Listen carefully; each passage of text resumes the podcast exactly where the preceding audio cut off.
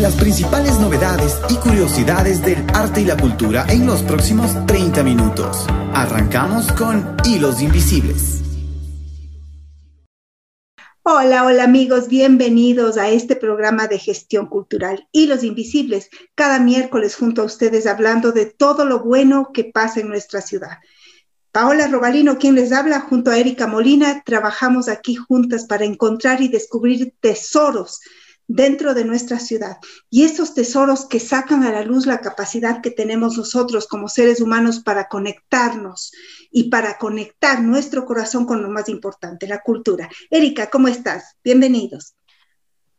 Hola, Pao, y hola a todos los que nos escuchan. Qué gusto estar una semana más aquí con ustedes y sí, descubriendo cosas siempre nuevas de nuestra ciudad, eh, diferentes actores culturales que están tejiendo por ahí sus ideas, sus expresiones, y qué gusto, qué gusto poder darles a conocer a cada uno de ellos a ustedes. Así es, y el día de hoy, Erika, tú nos has traído novedades respecto al cine, ¿no es así? Así es, tenemos hoy el tema del cine en Cuenca. Creo que es muy enriquecedor conocer a quienes están haciendo el cine cuencano desde hace ya algunos años. Y realmente la producción en el Ecuador comienza en 1920 con uno de los fundadores de Carlos Crespi, por ejemplo, con, con el documental Los Invisibles Shuaras del Alto Amazonas. Y es el cine argumental en el Ecuador, pero desde ese entonces se ha venido dando un desarrollo muy paulatino y como que en los últimos años empieza a tomar fuerza, ¿no?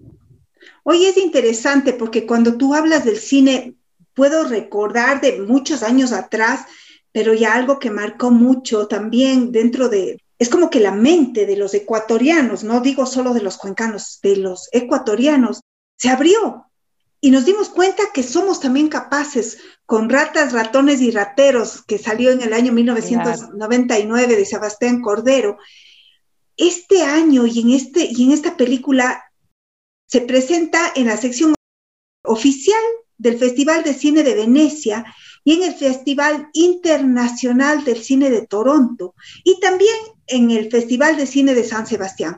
Esta película ganó mejor edición en el Festival del Nuevo Cine Latinoamericano de La Habana y también la mención de honor en el Festival de Cine de Bogotá y obtiene una nominación al Goya a la mejor película extranjera de habla hispana, así como la mejor película extranjera para el premio Ariel. Qué interesante es todo lo que pasó. Y señores, si ustedes no han visto pues esta película, una invitación para que la, la vean, se apropien de ella, porque es parte también ya de nuestra identidad y de algo que marcó muchísimo. Claro, ¿quién no conoce Rata, Ratones y Rateros de Cordero no, no sabe nada de cine ecuatoriano. Realmente ya el, que no sabe es ya, no, no, no sabe nada.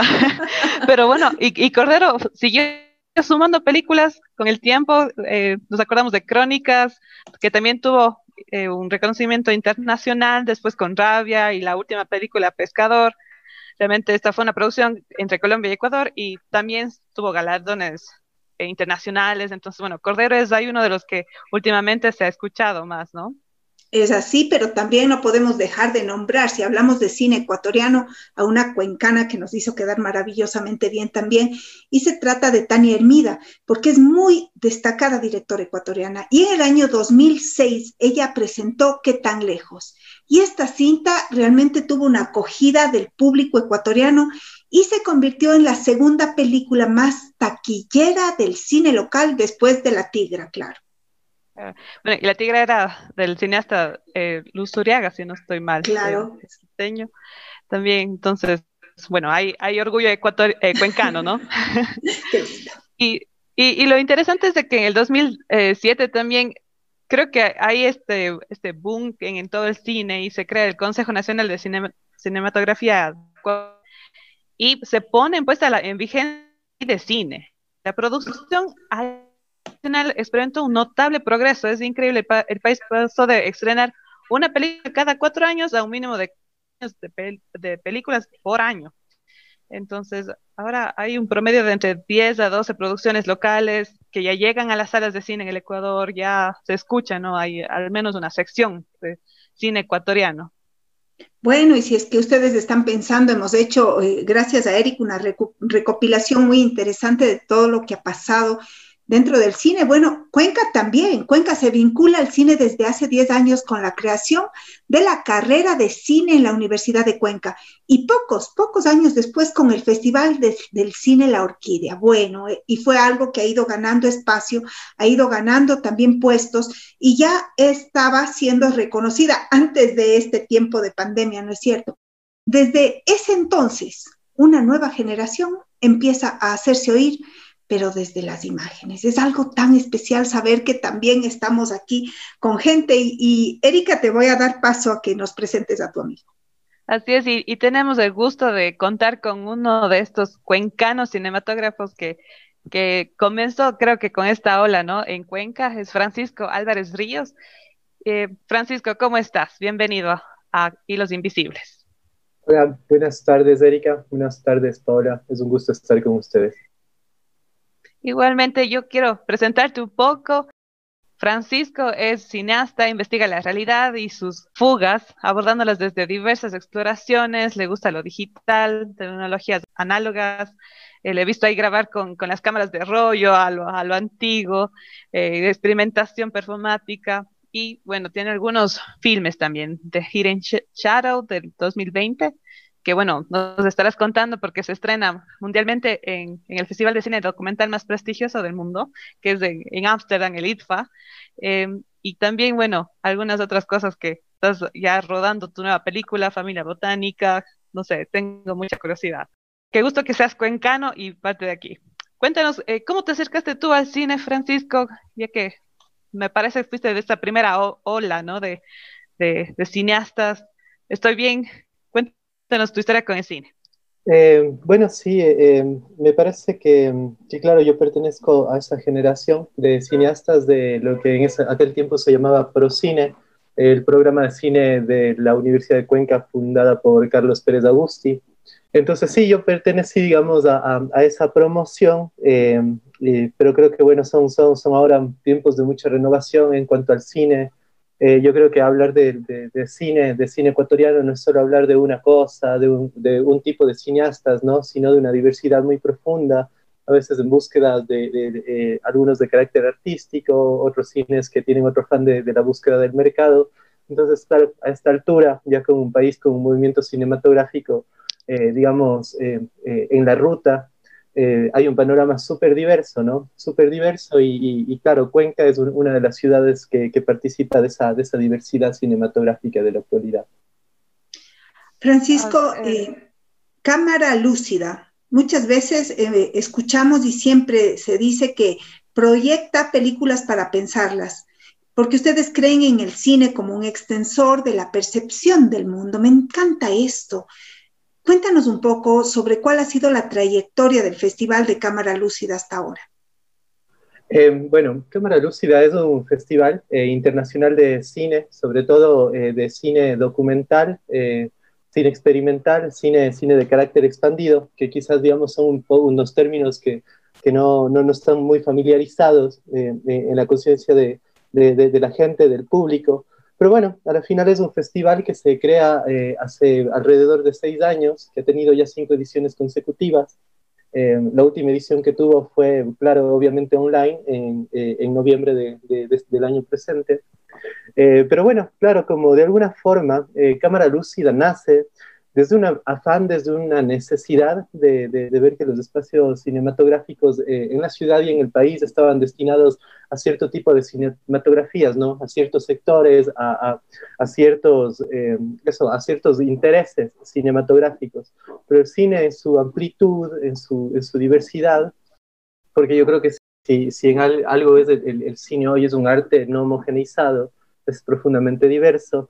Entonces, pues, se sintió la, la, la necesidad de, de, abrir un espacio eh, para películas que tienen una, una búsqueda y un rigor eh, con objetivos totalmente artísticos. Eh, son películas que se distancian de, de, cualquier tipo de afán de industrialización, de mercado, sino digamos de cine que está un poco comprometido con la, con la exploración estética, con la exploración política, con la exploración narrativa. y claro, en Ecuador esto se acerca mucho a lo que también se puede llamar el cine contemporáneo, ¿no? eh, más allá, claro, de, de, los términos más, más tradicionales eh, que eso conlleva. Pero bueno, se, se, notaba que en Ecuador había toda una escena de otro tipo de cineastas que no tenían un lugar preciso, afín y ordenado para exhibir sus películas. Y desde ahí, desde esa motivación, se crea el Festival Internacional de Cine Cámara Lúcida, ¿no? Que digamos es un festival donde varios otros grandes cineastas, aparte de, de, claro, el respeto a, quienes han nombrado, a Sebastián, a Tania, pero claro, es un lugar donde otro tipo de cineastas, que también son muy, muy profundamente también exitosos, pueden exhibir sus películas en, en su casa. Ecuador, no sé, cineastas como Alexandra Cuesta, como Jean-Jacques Martinol, como José María Viles, que digamos son cineastas jóvenes, eh, pero que han marcado una, una, digamos, una presencia muy profunda y muy potente en los espacios cinematográficos contemporáneos del mundo, eh, representando un poco al país. Entonces, Cámara Lúcida nace desde esta necesidad de abrir un espacio para las cinematografías un poco más de vanguardia, eh, con búsquedas formales, artísticas, con experimentaciones formales. Y es así que se crea el festival, ¿no? El festival se crea, es un festival que ya en sus cinco ediciones ha, ha cosechado más de 10.000 espectadores, más de 60 invitados internacionales, muchos nacionales, ¿no?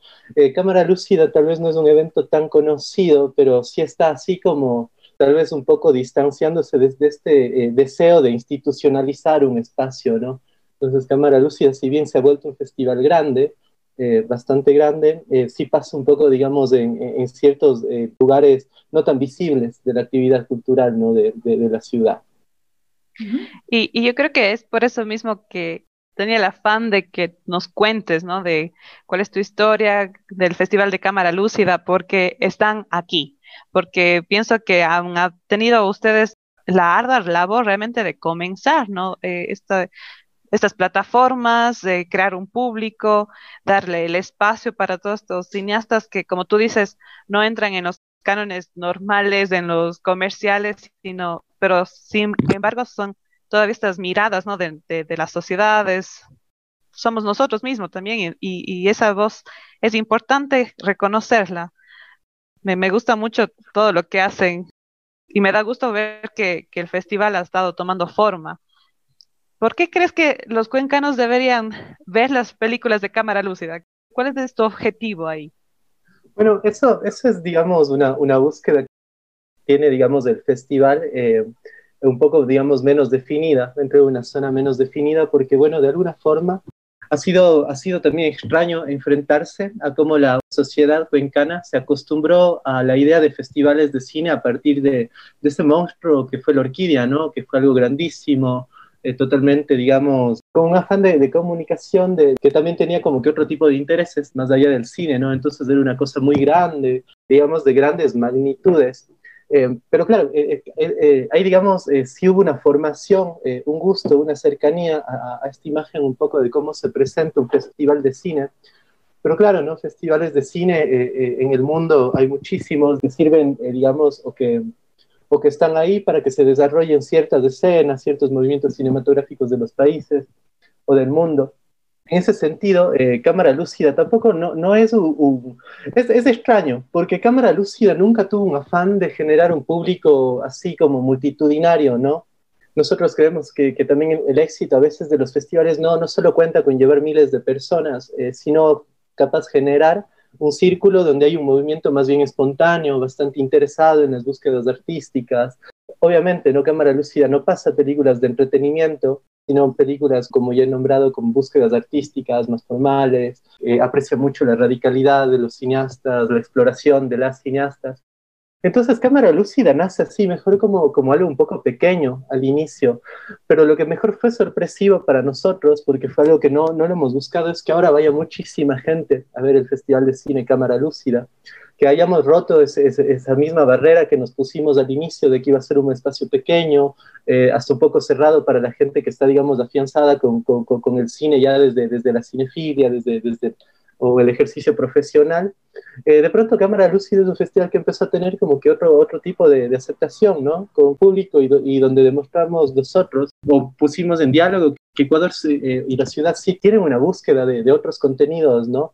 porque ahora si bien vivimos una dictadura de las pantallas, eh, vivimos la mitad del tiempo en las pantallas, tenemos nuestra pantalla de cine individual en el bolsillo, hay una saturación de, de, contenidos audiovisuales, ¿no? Eh, es una saturación desordenada, pero también el festival busca también como un poco de un orden al trabajar las curadurías, los programas, a que cineastas, digamos, hacemos retrospectivas eso para hacer una, una, búsqueda un poco más poética sobre el lenguaje cinematográfico. Y bueno, y ha sido una sorpresa que con el pasar de los años hayamos ganado un público, sobre todo un público muy joven, que ahora pensamos que nos va a acompañar por, por muchos años más. Y eso, ¿no? Que Cámara Lúcida ya se haya vuelto, se haya transformado un festival de la ciudad, donde la gente va mucho al festival en busca de, eso, ¿no? De, de, otros contenidos, de otras exploraciones. Eh, nosotros siempre decimos que igual como en la parte que pasamos documentales, ¿no? Que es como el rango mayor de películas que sostiene el festival, siempre creemos que la, la, realidad, eh, pensar la realidad es un, acto urgente, ¿no? Saber el estado del mundo eh, eh, a través de las imágenes. Y muchísimo de nuestro público valora mucho, ¿no? Esto, ir a ver cine documental que en definitiva no se podría ver en otro, en otro espacio si es que no lo ves en, en el festival, ¿no? Yo he valorado mucho el espacio porque creo que han presentado, como tú dices, los documentales que no llegan a las salas, que otros festivales no consideran. Y es lindo ver la programación y decir, ah, por fin tenemos este espacio también aquí, al menos en Ecuador, en, Cuenca. Y me llama la atención que tú dices, ¿no? Lo que ha crecido su público, pensando que iba a ser siempre pequeño. Es como que también un reflejo de que el público, la gente, Cuenca está diciendo, bueno, también está buscando un lugar para las ideas que no cabían antes o para las, para las expresiones que, que no, no había un lugar realmente, ¿no? Entonces, qué bueno que ahora ustedes han presentado este lugar para menos crear conversación, conocer un poco más. Es animante saber esto. Sí, claro, ¿no? El cine tiene que existir más allá de que no sea una industria, de que no sea un negocio. Eh, el cine tiene que existir como un espacio de expresión de las sociedades, como una ventana para saber del otro, para saber las perspectivas del estado del mundo. Y eso, ¿no? A veces ir a ver una película que está comprometida con, con este tipo de miradas, ¿no? Tampoco es cómodo para el espectador. Son a veces películas con, con contenidos eh, eh, más bien que nos sacan del estado de confort. Eh, en ese sentido, también como, como yo, nosotros creemos en los espacios culturales como espacios políticos también, ¿no? De, de mostrar cosas que, que, nos hagan pensar el estado del mundo. Eso decimos, la realidad es, pensar la realidad es urgente. Eh, y también eso, también, eh, eh, también tenemos esta rama de cine más experimental, que es no narrativo, pero también se vincula mucho con esto, ¿no? De desmitificar un poco lo que es la imagen cinematográfica y volver, claro, a, un festival de cine como un espacio también de sensibilidades, ¿no? De, de prácticas poéticas, de prácticas imaginativas, de prácticas libres de alguna forma, ¿no? Y claro, es que podemos darnos cuenta que la esencia del cine latinoamericano es diferente. Tú de entrada puedes ver que es una película que ya sabes que es de Latinoamérica y yo como no sé tanto de esto del cine, no puedo describir qué es ese saborcito especial que tiene. Ahora, tú has estado participando activamente en festivales de primera clase a nivel mundial. En el año 2019 estuviste participando en Buenos Aires Festival Internacional de Cine Independiente. Y en este año ibas también a estrenar mundialmente tu nueva película en el Festival Internacional del Cine Documental en Ámsterdam. Este es considerado el festival de cine documental más importante del mundo. ¿Qué va a pasar con Francisco en el año 2021, considerando todo lo que nos tocó vivir este 2020, que fue un alboroto y que a todos nos ha zarandeado bien? ¿Qué estás buscando para el 2021, Francisco? Eh, bueno, la, la, verdad sí, sí ha sido una, una suerte el año anterior eh, eh, tener así una, una participación en, en, el Bafisi, que es el Festival Internacional de Cine de Buenos Aires, donde, bueno, no, no, tuve una, una película, sino tuve una, una participación de, de, carácter teórico en el marco del festival, ¿no? Em, pero claro, este año, eh, eh, hace, en el noviembre pasado, eh, tuve, tuve la, la, gran oportunidad de, estrenar esta nueva película que hice, que se llama The Hidden Shadow, La Sombra Refugiada, de estrenarla en el IFA, eso que es el Festival Internacional de Cine Documental de Ámsterdam, que sí es considerado como el espacio más influyente para el cine documental. Esto sí, sí ha sido una, una sorpresa, ¿no? Porque de alguna forma las películas a las que me, me he volteado a hacer son películas más pequeñas, de carácter más personal, ¿no? Que no, no, eh, digamos, el cine todavía es también una profesión y un oficio precarizado. Eh, es importante decirlo. Eh, es muy difícil conseguir presupuestos para hacer cierto tipo de películas. Pero también es, ahí es donde yo encontré una búsqueda de, de, hacer este tipo de películas más pequeñas, que tal vez sin la necesidad de, de grandes recursos puedan al menos expresar o abrazar la mayor parte de expresividad que uno buscaba al abordar un tema o una situación. Claro, esto, esto también eh, eh, no, no, no es que eh, yo no lo veo como romanticismo de, de ah, hacer como películas sin presupuesto, sin fondos, ¿no? Es más bien hablar de un estado de precarización de las artes cinematográficas, una gran dimensión, ¿no? Si bien hay instituciones que han hecho muchísimo por, por el cine, por, por las películas, Ecuador es un país pequeño, pero tiene muchísimos cineastas, entonces hay muchos que, año a año se buscan sus propias rutas, sus propias vías de modelar sus obras y sus películas. Entonces yo ahora, bueno, eh, tuve la oportunidad en el noviembre pasado de estrenar en el ITFA. Eh, eh, creo que sí han cambiado, ya, eso hace que cambie muchísimo la, perspectiva del futuro profesional y el compromiso con las películas. Y nada, lo que pienso ahora es acabar la nueva película que, que estoy haciendo, que es Familia Botánica. Es una película más bien de carácter, digamos, familiar, con cierto tipo de poética y de aproximación a las ciencias botánicas. Y nada, es una película que está en construcción. Eh, eh, no podría saber muy bien ni, afirmar qué, busco ni a dónde voy, porque es así como, como una búsqueda, ¿no? El ir haciendo las películas. Hay unas que viajan más, que te abren más las puertas, que uno puede ir, disfrutar de los festivales. Eh, y hay otras que también tienen un camino todavía no tan definido, pero es parte mismo de la práctica, ir modelando la película, ir en la búsqueda. Pero claro, esperando que ya con, con, con el nivel, digamos, que se ha logrado, poder eh, eh, eso, expandir bastante internacionalmente las nuevas películas que uno o los amigos vayan haciendo. Me, me, gusta mucho todo lo que escucho, porque esto de la búsqueda, lo que estás haciendo, realmente invita, ¿no? A seguir pensando, a seguir curioseando qué se está haciendo, qué se está creando, qué estamos imaginando, ¿no? Y, dejar que eso también sea parte de nuestra realidad. Entonces, más bien, muchas gracias por el espacio que, que has creado con el Festival de cámara lúcida y solo sería súper bueno si puedes invitar a, al público eh, a conocerte más, dónde puede obtener la información del festival. Es cada año para que lo esperen el próximo año y, sepan si esta es la primera vez que lo escuchan, vayan y digan, me gusta, no me gusta, y que se queden con eso, ¿no? De enfrentarse a otras realidades y tal vez pensar un poquito más allá. Sí, es, eh, bueno, Cámara Lúcida sucede eh, anualmente, cada noviembre. Eh, este año ya tuvimos recién, digamos, acabamos hace poco nuestra última edición, pero bueno, el año 2021 sí tendremos una edición, eh, lo firmamos desde este momento. Y a la gente que le interese conocer, tenemos nuestras redes sociales como Cámara Lúcida Encuentros Cinematográficos en Facebook, Cámara Lúcida Cine en Instagram y nuestra página web que es www.ecamaralucida.com donde, digamos, son redes activas, donde hay siempre un montón de información de, de lo que está sucediendo en torno al festival.